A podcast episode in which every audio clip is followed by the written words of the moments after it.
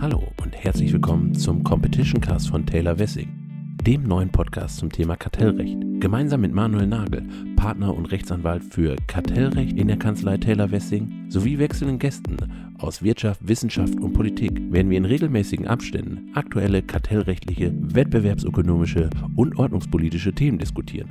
Ich bin Ihr Moderator Maximilian Konrad und jetzt wünschen wir viel Spaß bei der ersten Folge. Am 7. Oktober 2019 wurde ein Referentenentwurf zur Änderung des Gesetzes gegen Wettbewerbsbeschränkung auf der Seite des Kartellrechtsblocks DECAT der Universität Düsseldorf veröffentlicht. Seit dem 23. Januar 2020 liegt nun der offizielle Referentenentwurf vor. Das sogenannte GWB Digitalisierungsgesetz soll einen digitalen Ordnungsrahmen schaffen und das Gesetz gegen Wettbewerbsbeschränkungen im Hinblick auf die Herausforderungen digitaler Märkte stärken.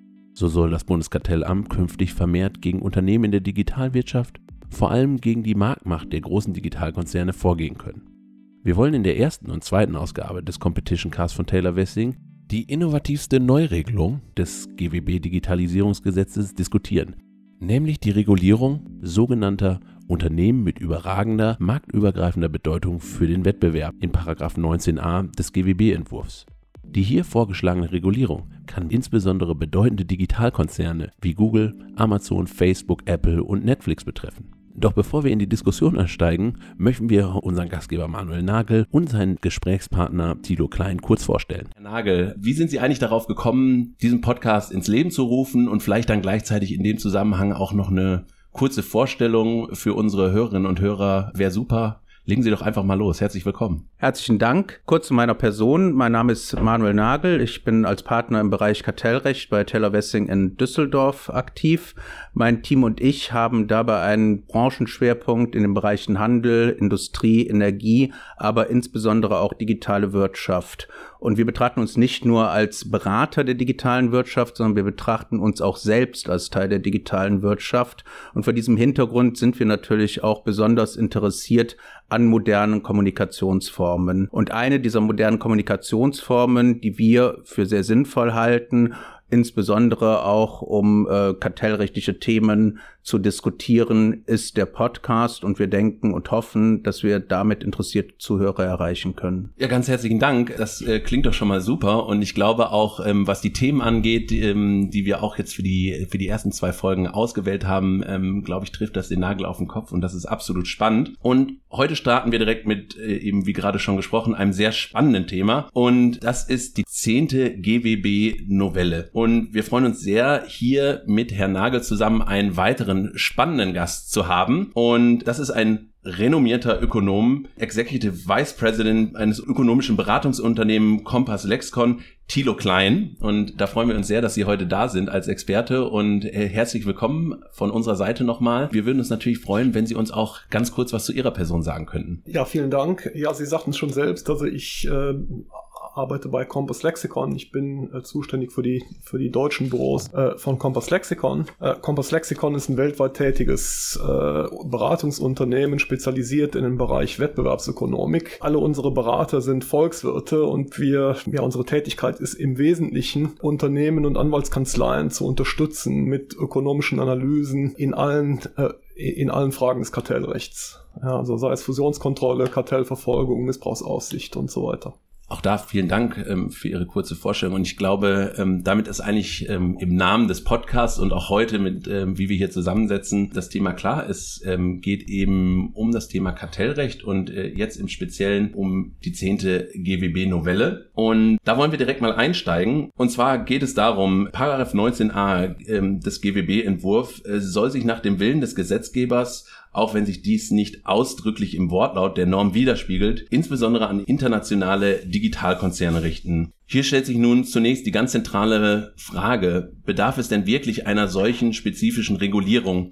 Und Herr Klein, ich überlasse Ihnen jetzt als äh, Gast unseres Podcasts das erste Wort. Ähm, wie ist Ihre Meinung dazu? Ja, also aus ökonomischer Sicht und, und diese Debatte ist schon eine ganze Weile äh, im Gange. Das liegt halt unter anderem auch daran, dass es da eine Reihe von Präzedenzfällen bereits gibt. Äh, also in der Ökonomik gibt es, ich würde nicht sagen einen Konsens, aber es gibt schon eine, eine, eine, starke Strömung, die durchaus der Meinung ist, dass es hier einen äh, Handlungsbedarf gibt. Und zwar einen Handlungsbedarf insbesondere auf die digitalen Plattformen, also Google Suchmaschine, äh, Amazon Marktplatz und so weiter. Äh, und dieser Handlungsbedarf, der ähm, entsteht deshalb, äh, weil sich bei diesen digitalen Plattformen, ja, dort finden wir äh, eine Kombination aus im Wesentlichen drei Marktcharakteristika, die da für Wettbewerbsprobleme sorgen können. Das erste Charakter Charakteristikum sind Skalenerträge oder Größenvorteile. Das bedeutet, äh, wenn Sie erstmal so eine Plattform entwickelt haben. Also sie haben investiert in die, in die Entwicklung, Installation der Plattform. Wenn die Plattform erstmal da ist,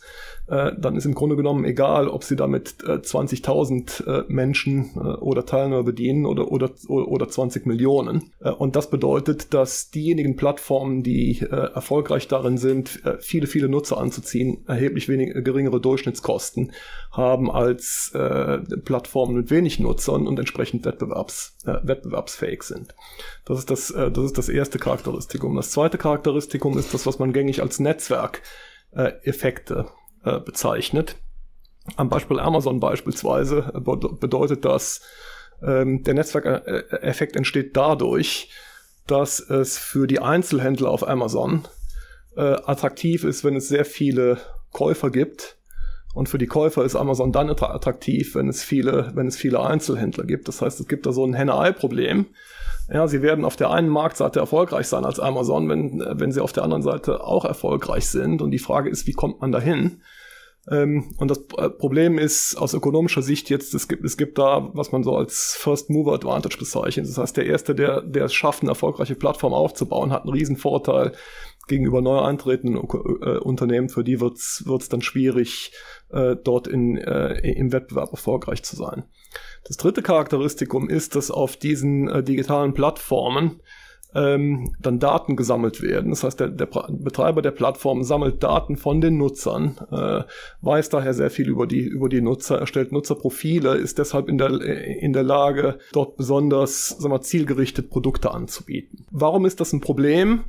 Ähm, sag mal, die, die ersten beiden Charakteristika, also Skalenerträge und Netzwerkeffekte, bedeuten, dass diese, diese Märkte eine natürliche Tendenz zur, äh, zu einer hohen Marktkonzentration haben. Das heißt, es werden dort effizient nur wenige Anbieter anbieten können, einfach auf Grundlage dieser, dieser strukturellen Faktoren. Und das ist zunächst auch mal effizient. Äh, ja, also wenn, äh, wenn ich große wenn ich große Unternehmen brauche, um kostengünstig anbieten zu können, dann ist es gut, dass es auch große Unternehmen gibt und auch nur wenige große Unternehmen gibt. Und es kann sogar so weit kommen, dass wir, dass wir einen Markt haben, der als natürliches Monopol zu bezeichnen ist. Ja, das heißt, wo also wirklich die effizienteste Marktstruktur eine ist, wo nur einer anbietet und es Verschwendung wäre, wenn es mehrere gäbe. Das Problem, was wir dann natürlich haben, ist, wir haben, wir haben einen geringen Wettbewerb. Und hier kommt vielleicht auch das, das dritte Thema zum Tragen, nämlich die große Sammlung von Daten. Äh, wir haben jetzt eine Situation, wo diese Unternehmen äh, zum Teil äh, vertikal integriert sind oder auch in benachbarten Märkten aktiv sind, äh, für die auch wiederum diese Plattformen relevant sind und diese Daten geben denen dort die Möglichkeit, wieder erfolgreich am, am, am Markt auftreten zu können. Das heißt, wir haben eine Situation, wo wir natürliche Monopole haben oder sehr äh, Märkte mit, mit einem sehr engen Kreis von Wettbewerbern, äh, wo dann die äh, Gefahr besteht, dass dort durch ähm, wir, Maßnahmen, die nicht mehr dem Leistungswettbewerb entsprechen, sondern vor allen Dingen auf Verdrängung von Wettbewerbern mit, ja, sagen wir mal salopp, salopp unbillig, unbilligen Methoden äh, versucht wird, äh, diese starken Marktstellungen abzusichern und den Wettbewerb auszuschalten. Und darauf zielt im Grunde genommen äh, diese Norm oder sollte diese Norm äh, zielen. Und aus dem Grund, glaube ich, gibt es da schon einen Handlungsbedarf und man, man kann rechtfertigen, dass etwas gemacht wird. Also ich sag mal, aktuellster Fall war jetzt das Thema, ähm, Google bietet auch Jobsearch an und da haben sich natürlich die ähm, Suchplattformen für, für Jobs und so weiter natürlich vehement gegen gewehrt. Also aus ihrer Sicht macht es da schon Sinn ähm, zu handeln. Wir sitzen ja nicht zu zweit hier, sondern zu dritt. Herr Nagel, wie ist Ihre Meinung dazu? Ich muss sagen, meine Meinung gegenüber dem Entwurf des 19a GWB ist deutlich kritischer als die von Herrn Klein. Nach 19a Absatz 1 kann das Bundeskartellamt durch Verfügung feststellen, dass einem Unternehmen, das im erheblichen Umfang auf mehrseitigen oder Netzwerkmärkten tätig ist, eine überragende, marktübergreifende Bedeutung für den Wettbewerb zukommt. Hierbei soll es verschiedene in 19a Absatz 1 aufgeführte Kriterien berücksichtigen.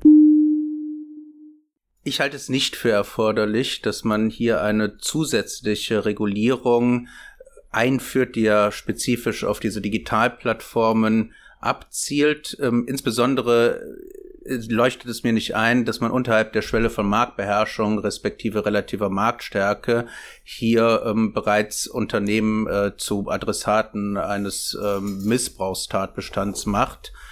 Denn Marktbeherrschung heißt ja, dass ich ähm, Verhaltensspielräume habe, die nicht mehr vom Wettbewerb kontrolliert sind und äh, mich entsprechend unabhängig äh, verhalten kann von meinen Nachfragern, von den Endkunden, äh, insbesondere von meinen Wettbewerbern. Solange ich diese Schwelle nicht erreicht habe, also solange der Wettbewerb mich noch kontrolliert, finde ich, muss ich nicht zusätzlich noch als Unternehmen reguliert werden. Ich sehe da insbesondere die Gefahr, dass gerade in einem dynamischen und innovativen Bereich wie der Digitalwirtschaft Unternehmen, die im Wachstum sind, zusätzlich behindert werden und äh, das auch Nachteile für die gesamtwirtschaftliche Entwicklung bringen kann. Ähm, es ist auch so, dass hier Verhaltensweisen teilweise ähm, verboten werden können, die noch nicht mal für einen Marktbeherrscher verboten sind. Also je nachdem als Beispiel die Selbstbevorzugung oder aber auch äh, die ähm, Transparenz der Darstellung der eigenen Leistungen und dass man also Unternehmen, die hinreichend Wettbewerb offensichtlich ausgesetzt sind, Verhaltensweisen verbietet, die noch nicht mal der dem Marktbeherrscher verboten werden, das ist meines Erachtens übers Ziel hinausgeschossen. Und ein letzter Punkt, den man, finde ich, hier berücksichtigen muss, die digitalen Märkte sind ja dynamische und innovative Märkte. Mit anderen Worten, wir haben ja auch in der Vergangenheit gesehen, dass zwar Unternehmen für einen gewissen Zeitraum sehr stark und mächtig werden, das Ganze dann aber auch wieder abgelöst wird durch neue innovative Unternehmen. Da regelt der Markt sich selbst. Da gibt es äh, ähm, hinreichende Dynamik, hinreichenden Wettbewerb und deswegen braucht man diese Regelung aus meiner Sicht nicht. Ja, vielleicht nochmal ein, ein bisschen die Themen, die der Nagel angesprochen hat, aus ökonomischer Sicht äh, zu beleuchten. Ähm, warum eingreifen unterhalb der Marktbeherrschungsschwelle? Ich glaube, die, die Begründung, äh, die da gegeben wird, ist, dass die Gefahr darin besteht, äh, dass eben aufgrund des Zusammenspiels dieser drei Faktoren und insbesondere auch der Netzwerkeffekte äh, es sehr leicht möglich ist, dass äh, oder es äh, unter gewissen Umständen äh, dann passieren kann, dass äh, letzten Endes nur, nur noch einer im Markt übrig ist und es dann äh, sehr schwer wird, den wieder aus dieser, aus dieser Monopolsituation zu verdrängen. Das heißt, äh, die Idee ist, man greift ein, bevor die Marktbeherrschung eingetreten ist, um zu verhindern, dass man da hinkommt, weil es aufgrund dieser Netzwerkeffekte und dieser Dynamiken sehr schnell passieren kann, dass man eben dahin kommt. Das heißt aber, dem an sich ja positiven organischen Wachstum dem internen Wachstum, was jetzt äh, aus eigener Leistungskraft geschieht und äh, nicht durch Unternehmenszusammenschlüsse, würden wir jetzt einen präventiven Riegel äh, gewissermaßen vorschieben. Denn äh, es gibt ja ähm, gerade auch im Absatz 2 hinsichtlich der verbotenen Verhaltensweisen offensichtlich Verhaltensweisen, die darauf abzielen, die eigene Marktposition in benachbarten Märkten beispielsweise zu stärken. Und ähm, wir würden dann sozusagen ähm, präventiv, bislang haben wir eigentlich nur die Marktstrukturkontrolle, die Fusionskontrolle als präventives Instrument, auch Marktverhalten kontrollieren und damit regulieren wollen. Habe ich das richtig verstanden, dass das trotz, ich sag mal, all der negativ und all des negativen Beigeschmacks staatlicher Regulierung aus Ihrer Sicht äh, für den Bereich Digitalwirtschaft wünschenswert ist? Ich denke, ich denke, das ist die Idee dabei. Äh, vorausgesetzt, äh, die, die Norm ist so gestaltet, dass auch diese Eingriffsmöglichkeiten tatsächlich sehr, sehr eng begrenzt sind. Aber grundsätzlich äh, denke ich schon, dass eben aufgrund dieser, dieser drei Marktcharakteristika, die wir da haben, man durchaus begründen kann, dass es da einen Handlungsbedarf gibt. Ja, also tatsächlich äh, auch wirklich in die, in die Verhaltensspielräume eingreifen äh, sollte dieser Unternehmen. Nach 19a Absatz 1 des Entwurfs hat das Bundeskartellamt durch Verfügung festzustellen, dass ein Unternehmen eine überragende marktübergreifende Bedeutung für den Wettbewerb hat und daher Adressat ist. Ähm, die nächste Frage, wie, wie Sie das beurteilen, dass so eine Definition stattfinden kann und, und welche Bedeutung das für den Wettbewerb hat aus ökonomischer und auch aus rechtlicher Perspektive. Herr Nagel, möchten Sie vielleicht starten? Gerne aus ähm, rechtlicher Perspektive. Also zunächst ist es so, wie Sie vollkommen zu Recht gesagt haben, dass es sich hier um Novum im Kartellrecht handelt, äh, der Gestalt, dass wir ein zweiaktiges Verfahren haben. Das ist anders als der äh, bisherige Missbrauchstatbestand einer marktbeherrschenden Stellung. Nämlich muss das Bundeskartellamt zunächst feststellen, dass ein Unternehmen Adressat der Norm ist, also dass ein Unternehmen eine überragende marktübergreifende Bedeutung für den Wettbewerb hat um dann in einem zweiten Schritt auf dieser Grundlage dem Unternehmen die abschließend in Absatz 2 aufgezählten Verhaltensweisen untersagen zu können. Das kann zwar in einer Entscheidung verbunden werden, ist aber jedenfalls juristisch betrachtet zweiaktig. Und mit diesem neuen System, also der separaten Feststellung der Adressateneigenschaft, sind eine Vielzahl von äh, Fragen verbunden, wie beispielsweise die Frage, für welche Dauer ist das Unternehmen dann Adressat, wie lange hält die Feststellung, wie kann ich gegen diese Feststellung vorgehen, wenn sich die Marktverhältnisse geändert haben, aber die gerichtlichen Anfechtungsfristen abgelaufen sind. Ich will da jetzt nicht ins äh, Detail gehen, ähm, aber da sind noch einige Fragen offen. Was äh, die Definition in Absatz 1 selbst anbelangt, fallen meines Erachtens zwei Punkte auf. Auf der einen Seite wird Bezug genommen auf Märkte mit Netzwerkeffekten. Das ist ja auch, wie wir gelernt haben, haben, ökonomischer Sinn und Zweck der Norm oder auf mehrseitige Märkte, also Plattformmärkte.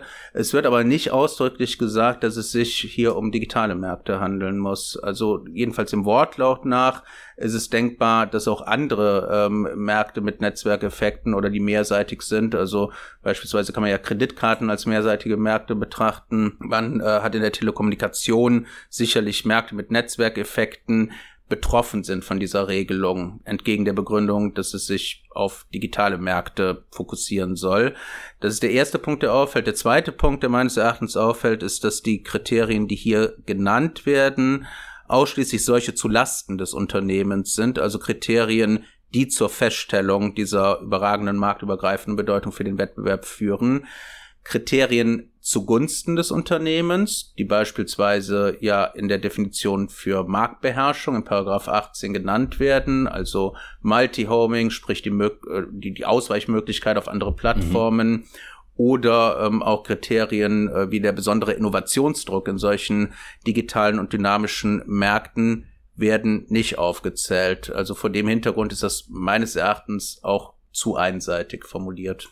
Äh, ganz herzlichen Dank. Ähm, Herr Klein, dann richte ich die gleiche Frage auch nochmal an Sie und ähm, hätte gerne auch Ihre Einschätzung dazu, vielleicht dann ähm, auch nochmal speziell aus der ökonomischen Sicht heraus. Ja, ich muss sagen, ich habe aus ökonomischer äh, Sicht auch einige Probleme mit dem äh, Kriterienkatalog, der hier im Gesetzesentwurf äh, drin steht. Wie eingangs schon äh, erwähnt, glaube ich, dass also die Norm vor allen Dingen gerichtet sein sollte an äh, digitale Plattformen, wo wir diese Kombination aus hohen Skalenerträgen, starken Netzwerkeffekten und Zugang zu großen Mengen von Daten äh, vorfinden. Nachdem dies die drei wesentlichen Charakteristika sind, hätte ich erwartet, dass, dass die sich auch im Kriterienkatalog äh, wiederfinden und dann auch untersucht werden müssen, mhm. äh, damit das Bundeskartellamt feststellen kann, dass es hier eine überragende marktübergreifende Bedeutung eines Unternehmens gibt äh, tatsächlich ähm, findet sich in der Liste aber nur eins dieser Charakteristika wieder, nämlich, äh, nämlich das mit, den, mit der großen Menge Daten. Was das letztlich bedeutet, ist, dass dem Bundeskartellamt hier gerade nicht aufgetragen wird, erstmal zu untersuchen, wie stark sind die Skalerträge in diesem, in, in dem äh, betreffenden Markt überhaupt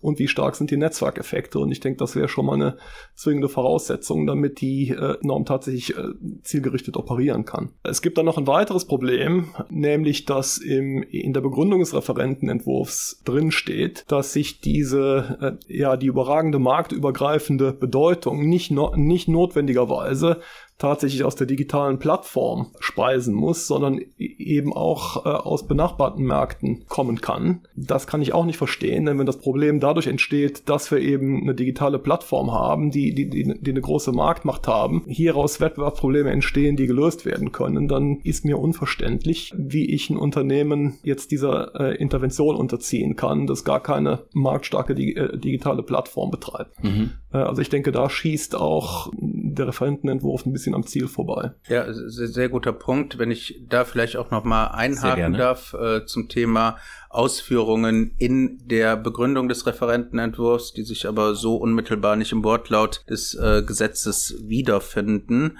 beziehungsweise des Gesetzentwurfes ähm, wiederfinden. Eine Voraussetzung für die Adressatenstellung ist ja, dass die Adressaten in erheblichen Umfang auf Märkten, in denen es Netzwerkeffekte gibt, beziehungsweise auf mehrseitigen Märkten tätig sind. Und dieser erhebliche Umfang wird äh, in der Begründung ähm, äh, ja in zweierlei Hinsicht definiert, nämlich zum einen, was Sinn macht, dass man gegenüber den anderen Unternehmen, die in denselben Märkten tätig sind, eine bedeutende Rolle spielt. Das macht Sinn. Äh, das geht dann in Richtung, ja, nicht mal beherrschende, äh, aber zumindest marktbedeutende Stellung. Gleichzeitig wird aber auch gesagt, wenn das äh, Unternehmen zu einer Unternehmensgruppe gehört, also zu einem Konzern, dass dieser Konzern einen Schwerpunkt seiner Tätigkeit in dem betreffenden hauptsächlich digitalen Märkten, also in den Märkten mit äh, Netzwerkeffekten beziehungsweise mehrseitigen Märkten haben muss. Und das ist meines Erachtens nicht nachvollziehbar, denn gerade wenn ich einen Riesenkonzern habe, der dann vielleicht in dem betreffenden digitalen Markt eine sehr bedeutende Rolle spielt und von dem auch die Gefahren ausgehen, äh, äh denen der Gesetzgeber durch diese Regulierung äh, gegenübertreten will, ähm, dass aber innerhalb dieses Riesenkonzerns jetzt keine besonders bedeutende Position einnimmt, äh, dann sehe ich keinen Grund, dieses Unternehmen, was in dem Markt stark ist, nicht der Regulierung zu unterziehen. Ganz im Gegenteil, ich halte diese Situation vielleicht sogar für noch gefährlicher, weil es ja gleichzeitig heißt, dass der Konzern, die Unternehmensgruppe so stark ist, äh, dass äh, selbst die bedeutende Rolle in dem Markt für sie intern nicht allzu bedeutend ist. Also verstehen Sie, was ich meine? Mhm. Äh, Gerade die ganz, ganz großen äh, Player, die ähm, marktübergreifend tätig sind, werden durch diese Definition dann aus dem Anwendungsbereich rausgenommen. Ja, ganz herzlichen Dank für die Einschätzung ähm, von Ihnen beiden zu dem Thema. Und ähm, damit kommen wir auch zum Ende unserer ersten Folge des Competition Cast.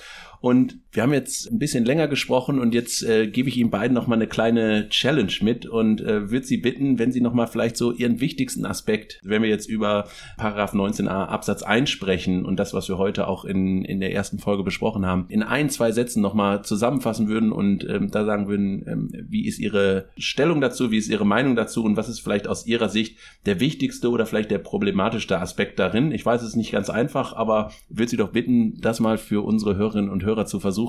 Möchten Sie gerne starten, Herr Klein? Gern, ja. Also äh, ich denke, aus ökonomischer Sicht lässt sich, lässt sich schon begründen, dass es im Hinblick auf die digitalen Plattformen äh, Handlungsbedarf gibt. Äh, einfach äh, um zu verhindern, dass dort marktbeherrschende Stellungen äh, entstehen beziehungsweise sich verfestigen, wenn, wenn sie schon entstanden sind. Da denke ich durchaus, dass es, äh, dass es sinnvoll ist, dass da die Wettbewerbsbehörden eine Handhabe bekommen, um da, um da eingreifen zu können und vor allen Dingen auch rechtzeitig eingreifen zu können. Was, sag mal, die Zielrichtung der Norm anbelangt, glaube ich, gibt's da, gibt's da Verbesserungsbedarf, denn was untersucht werden muss, äh, um festzustellen, dass ein Unternehmen überragende marktübergreifende Bedeutung hat, ist meiner Meinung nach nicht, äh, nicht unbedingt sachgerecht und da müsste nachgearbeitet werden. Mhm. Alles klar. Herr Nagel. Ja, was den äh, letzten Punkt anbelangt, äh, stimme ich vollkommen zu. Wie bereits besprochen, werfen auch aus meiner juristischen Sicht die Kriterien, die eine Adressateneigenschaft begründen sollen, Fragen auf. Was die Notwendigkeit äh, der Norm anbelangt, bin ich nach wie vor, um ehrlich zu sein, nicht überzeugt. Insbesondere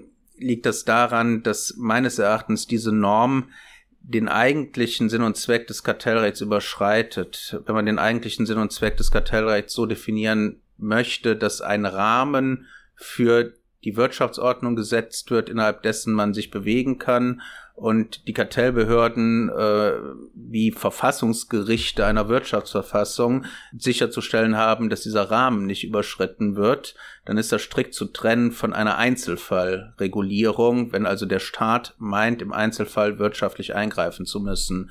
Und aus meiner Sicht ähm, ist Paragraph 19a des Entwurfs ein Schritt in Richtung Einführung von Regulierung in das Kartellrecht. Und ähm, selbst wenn wir in anderen Bereichen, beispielsweise äh, Energie, Telekommunikation etc., bereits Regulierung haben, frage ich mich, wenn man denn die digitale Welt regulieren will, ob wirklich das Kartellrecht, also der reine Ordnungsrahmen für die Wirtschaft hierfür der richtige Platz ist oder ob man nicht besser eine eigene Regulierung äh, und ein eigenes Regulierungsgesetz wie beispielsweise im Energiebereich ähm, gemacht hätte. Das war die erste Folge des Competition Cast von Taylor Wessing. Wir hoffen, Ihnen hat die erste Folge gefallen und freuen uns über Ihre Bewertung auf Apple Podcasts oder Ihrer Lieblings-Podcast-App. Kommentare, Fragen, Anregungen für diese Folge und Themenwünsche für die kommenden Folgen können Sie gerne an unsere E-Mail-Adresse twg.competition-cast.taylorwessing.com richten.